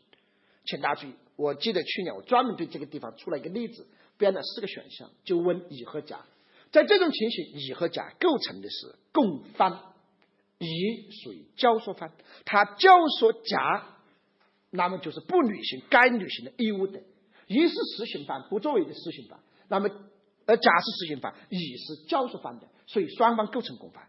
结果，二零一三年真题就考了一个什么呢？就考这个例子，说由于那么这个乙不负有救助的义务，乙是路人嘛，没有救助义务，所以乙不可能构成这个罪的共犯，不可能构成这个罪，不作为犯罪。这话肯定是什么呀？错的。其实大家理解这个点的时候，就这样去理解，就相当于啊，类比一下，但不完全相同，就相当于就是身份和共犯问题的。一个犯罪要求行为人具备身份的，叫贪污罪啊，要求国家工作人员身份。但这种身份是对谁的要求？是对实行犯的要求。但是对教唆犯、帮助犯来讲，有没有身份要求？没有。所以没有国家工作人员身份的人，他可以教唆帮助有国家工作人员的身份的人，那么实施贪污受贿罪之类的。而且今年在另外一个地方也考了这个地方，考的是没有身份的人，那么教唆。司法人员徇私枉法的两人可不可以构成徇私枉法罪的共犯？啊，也是可以构成这个罪的共犯的了。就说身份，咱们是针对实行犯来说的，你就可以把这个地方类比为负有义务的人是甲，他有这个义务，然后他不履行该履行义务，完全可以构成不作为的故意杀人，他是实行犯。但是作为教唆犯来讲，要不要求一定是先负有这个义务才可能构成教唆犯呢？他如果有义务了，那不是教唆，那是实行的问题吗？所以，对教唆犯来讲，没有负有这个义务的要求，所以路人乙说是有义务的人甲，不就完全可以构成不作为故意杀人罪的共犯？二零一三年真的就考了这个，请大家注意一下。所以通过我们这么一讲解，大家意识到哦，这些知识点蛮重要的，需要大家注意一下。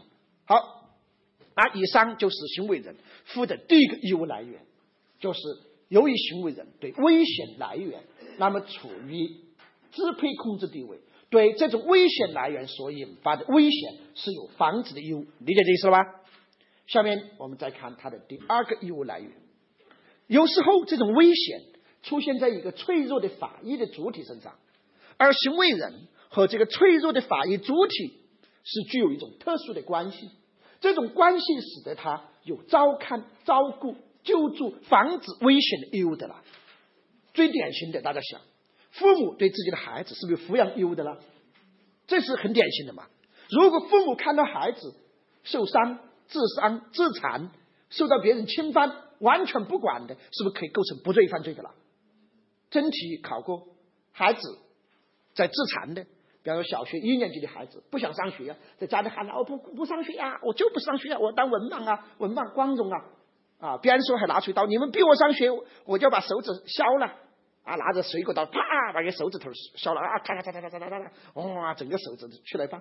结果父母在旁边看，哎呀，挺有意思的。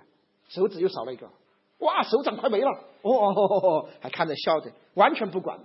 这个时候，父母当然可以构成不作为犯罪。至于构成不作为犯罪，什么犯罪？你结合具体案件、具体行为，他的法益侵犯对哪个罪法益侵犯紧迫危险的，既可能构成不作为的故意杀人，也可能构成不作为过失致人死亡，也可能是伤害，也可能是遗弃。但是它是一个不作为方式犯罪，整体考从这个角度进行考的。那还有。比方说，孩子受到别人侵犯了，啊，你像那个幼女小女孩受别人的猥亵的，那父母看到是不该阻止的？如果完全不阻止，请大家注意，在这种情形下，那就可以认定构成不罪方式犯罪的了。那还有就说，你这种关系，比方说警察啊，比方说他是不是有阻止违法犯罪的义务的了？啊，这也是一种义务的，大家注意一下他的职责嘛，一个要求的嘛。交警赶到现场以后，请大家注意一下。那对于被害人是不是有采取必要的一个救助措施的义务的了？完全不管的，那交警是不是也可以构成不罪犯罪的？是不是一个道理的了？还有医生、消防员、救火的等等等之类的义务的了？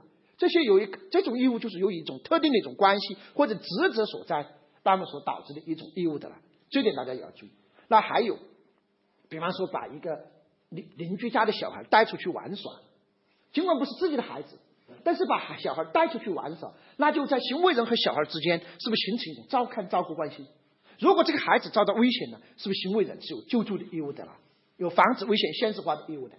那还有，当行为人把一个弃婴从路边捡回家去了的，他和这个弃婴之间是不是形成了一种照顾照看的关系？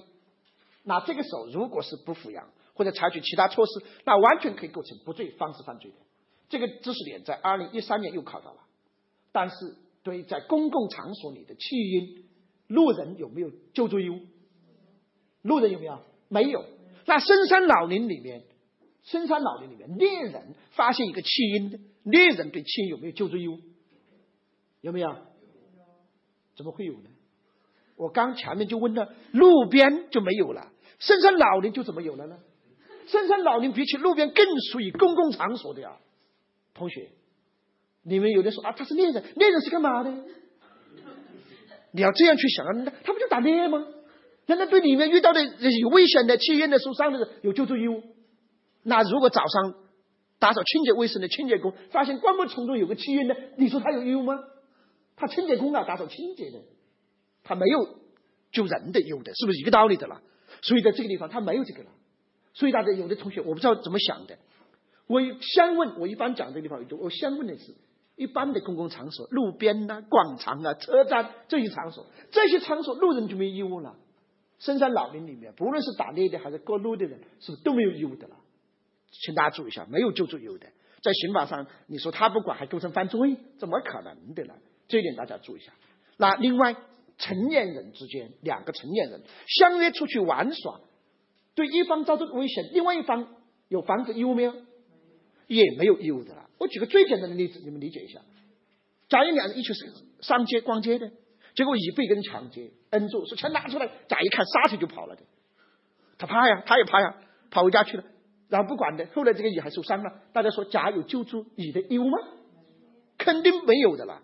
你把这个例子理解以后，很多问题好解决了。你想真题考的，两人一块儿出去漂流，做了一个竹筏，应该做过吧？竹筏嘛，坐十几个人，每个人坐在一个小椅子上、小凳子上，腰上缠着一根什么安全带，是吧？结果乙呢自己被捆紧，就一松了，掉到水里面去了。甲在旁边看到没救的，问甲构不构成不罪犯罪？甲没有这个义务，请大家注意一下，甲没有这个义务。同样的，甲你两人一块出去游泳的。一遇到危险了，甲是不是也没有救助义务的了？但是如果是甲的行为导致乙那么出现危险的时候，那这个时候甲是有义务的了。比方说真题考了这么个例子，甲乙两人一块游泳啊，乙不大会游泳，就在浅水区游。甲呢就跟乙说：“哎呀，你过来嘛，那水也太浅了，刚好盖着你的脚背，你怎么洗澡嘛？对吧？你趴在那个水里面就露了一半，身体露了一半在外面啊，你趴着的时候屁股在外面。”仰着的时候，好多都在外面，是吧？你哎呀，你过来到我这这里来。乙说：“哎呀，我不会游泳，没事有我在，你害怕吗？”你说：“好，你过来。”呜呜呜，危险了！甲一看，起来就跑了的。那这个时候，甲是不是可以构成不罪犯罪的了？这是可以的了。当然，在一些水库里面游泳的，看到其他人，那么就是有危险的。那其他人，大家注意一下，比其他游泳的没有义务的了。这一点也要注意下。真题也考过这个例子的。那还有，比方说分手的恋人之间有义务吗？有救助义务吗？没有的。或者说，那两人谈恋爱，后来要分手了，那个乙，比方说乙女跟甲说：“我不跟你好了，我走了，我跟另外人好了。”啊，甲一看说醉 话，你别走啊！你要走的话，我死在你面前了，没有你我活不下去呀。你说，我看我就是看不起你的性格，对吧？离了谁就能活？不走了，甲果真自杀了的。大家说，乙构成犯罪不？乙是绝对不构成的，请大家注意。那后来，假如又过了一段时间啊，比方说过了一段时间以后，有一次乙在路上看到甲当初没死，活过来了啊。那么甲呢，在路上牵着另外一个女孩子的手在散步，哇，好甜蜜的样子啊！而且甲对乙哎呀呵护备至的感觉，让乙哦心里好酸呐，心一下子很痛了。啊，有时候是这样吧。平时没看到不觉得，一看到这个场景，心是不是好痛啊？所以乙一回家，女孩子一手拿着手机啊，然后跑到那个石楼上面去说：“二娃呀，我想你啊，我当初错了，我不该离开你啊！你来呀，你不来我要跳楼啊！”二娃一听，啪挂了，对吧？二娃心也够狠的了，是吧？江湖上混的人嘛，是吧？那后来假如说女的果真跳楼之类的，那这个时候对方有义务没有？没有。我以前喜欢讲这个例子，后来有一次真题考了一个相关联的情形，就是甲男向乙女求爱，说不答应自己要死在他面前，乙女扬长而去，甲果真自杀了的。问乙构成犯罪吗？乙是不构成犯罪的。大家想，如果这也认定构成不对犯罪有义务的话，那些白富美的、高富帅的，是不是挺惨的？啊，女孩子也喜欢高富帅呀，也喜欢来自外星球的呀。又高又帅又有钱，还只爱自己一个人的，爱的死去活来的，可不可以？为什么不可以呢？是不是？那男孩子是不是也喜欢白富美？一个道理的嘛。所以，如果真是那求爱的时候不答应自己，那对方然后说要自杀，对方不同意让自己自杀，还构成不罪犯罪的话，这些人是不是够惨的？天天坐牢的。我们见那个白富美说：“你做我女朋友，不做我女朋友，我死在你面前，我死了你不就管我？你要构成不罪犯罪？”大家想，从情理上是不是也说不过去了？所以这个时候双方没有一种特定关系，没有义务。当然，夫妻之间是有救助义务的，这点大家注意了。所以夫妻之间看到对方自杀完全不管的，当然可以构成不作为的故意杀人罪的，这是没有疑问的。好，通过我们讲这些日常生活中一系列例子，大家要学会找到感觉哦，因为我们永远不可能穷尽生活的，是不是？我们只能说讲一些常见的，但是大家要从我的讲解当中能够举一反三。啊，大体上怎么判断的嘛？要找到感觉。好，我们再看第三个，就是义务来源的。那么第三个义务来源就是，如果某种法益侵犯的危险发生在一个特定的空间、特定的场所、特定的一个场域，这这个时候借助于其他人进行救助是很难的。那这个时候，我们可能就要赋予这个空间的支配者、管理者。那么有防止危险现实化的义务的，我举个简单例子，大家一下反应过来了。家里来个客人，晚上住在家里面，睡到半夜，客人心脏病发作了。结果主人起来一看，怎么搞的嘛？在我家心脏病发作了，烦死了！我还在斗地主呢，那怎么办嘛？算了，继续斗地主，不管他。结果客人死了。大家看，这个时候客人心脏病发作，发生在主人家里面的。这个时候，借助于其他人进行救助，是不是很难的？这个时候，从情理当中，我们是不是要赋予这个场所的支配者、管理者、主人，是不是要防止危险现实化的义务的了？要进行救助的。如果能防止，不防止的，当然可以构成不作为方式犯罪，这是很好理解的一个道理的了，是不是？那这个例子大家能接受以后，那很多例子就很简单了。呃，比方说我们经常举的一个例子，外地来了个演出团队，租了当地的一个呃剧场进行演出。剧场经理和演出团体肯定签了协议的，协议里面就说了，不允许做反动言论的宣传，不允许进行淫秽色情的表演，这些是属于条款当中必须有的吧？结果晚上在演出过程当中，这个演出团队演着演着，好多男的女的在台上开始脱脱，哇，有的人就脱完了。那这个时候，如果这个经理看到以后，是不是马上跳出来制止他们，不能做淫秽表演之类的，对吧？或者采取报警等相关措施的？结果那个经理不仅没有制止的，不仅没采取相关措施，还在下面和那些疯狂的看客们一起喊呢：“拖，继续拖，还有两个没拖完。”啊，然后继续喊着看着呢。那这种情形，至少对这个经理来讲，是可以构成不作为的帮助犯的。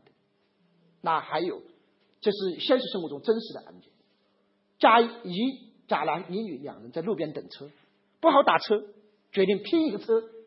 一拼车在在路上，那甲男就强奸乙女的。大家看，这个时候在出租车里面发生的犯罪行为，借助于其他人，是不是进行防止很难吧？那我们就到这个时候赋予司机有防止的义务的了。副司机如果采取相关措施防止，当然不存在犯罪的了。但是司机不仅不防止，还在继续开着车到处转，本来到达还不还不停呢，继续转继续转，边转还边往后看呢。哇，一会儿一看到这个程度了，一会儿啊到那个程度了，等等。那在这种情形，司机至少可以构成强奸罪的什么不作为方式的帮助犯的，至少可以构成帮助犯的嘛？大家注意，在这个案件当中，是不是实际上是一个帮助了？他该阻止不阻止嘛？不防范嘛？那不就是实际上帮助他人实施的强奸行为的嘛？那还有针对发生在自己控制的场域里面的违法呃一些行为嘛？该阻止不阻止的，那也是。可以构成不罪方式犯罪的经典的例子，一个男的中午睡觉醒过来的时候，发现有个小女孩对他实施猥亵行为。这个话大家应该怎么怎么听呢？小女孩不懂事啊，是不是？啊有的时候嘛，小女孩不懂事就去做这个行为。那这个时候，行为人看到以后，是不是应该马上制止对方？小孩不懂事，不能不能这样做啊！把小孩教育一顿，是不是这样的了？结果行为人不仅不制止，还假装睡觉啊！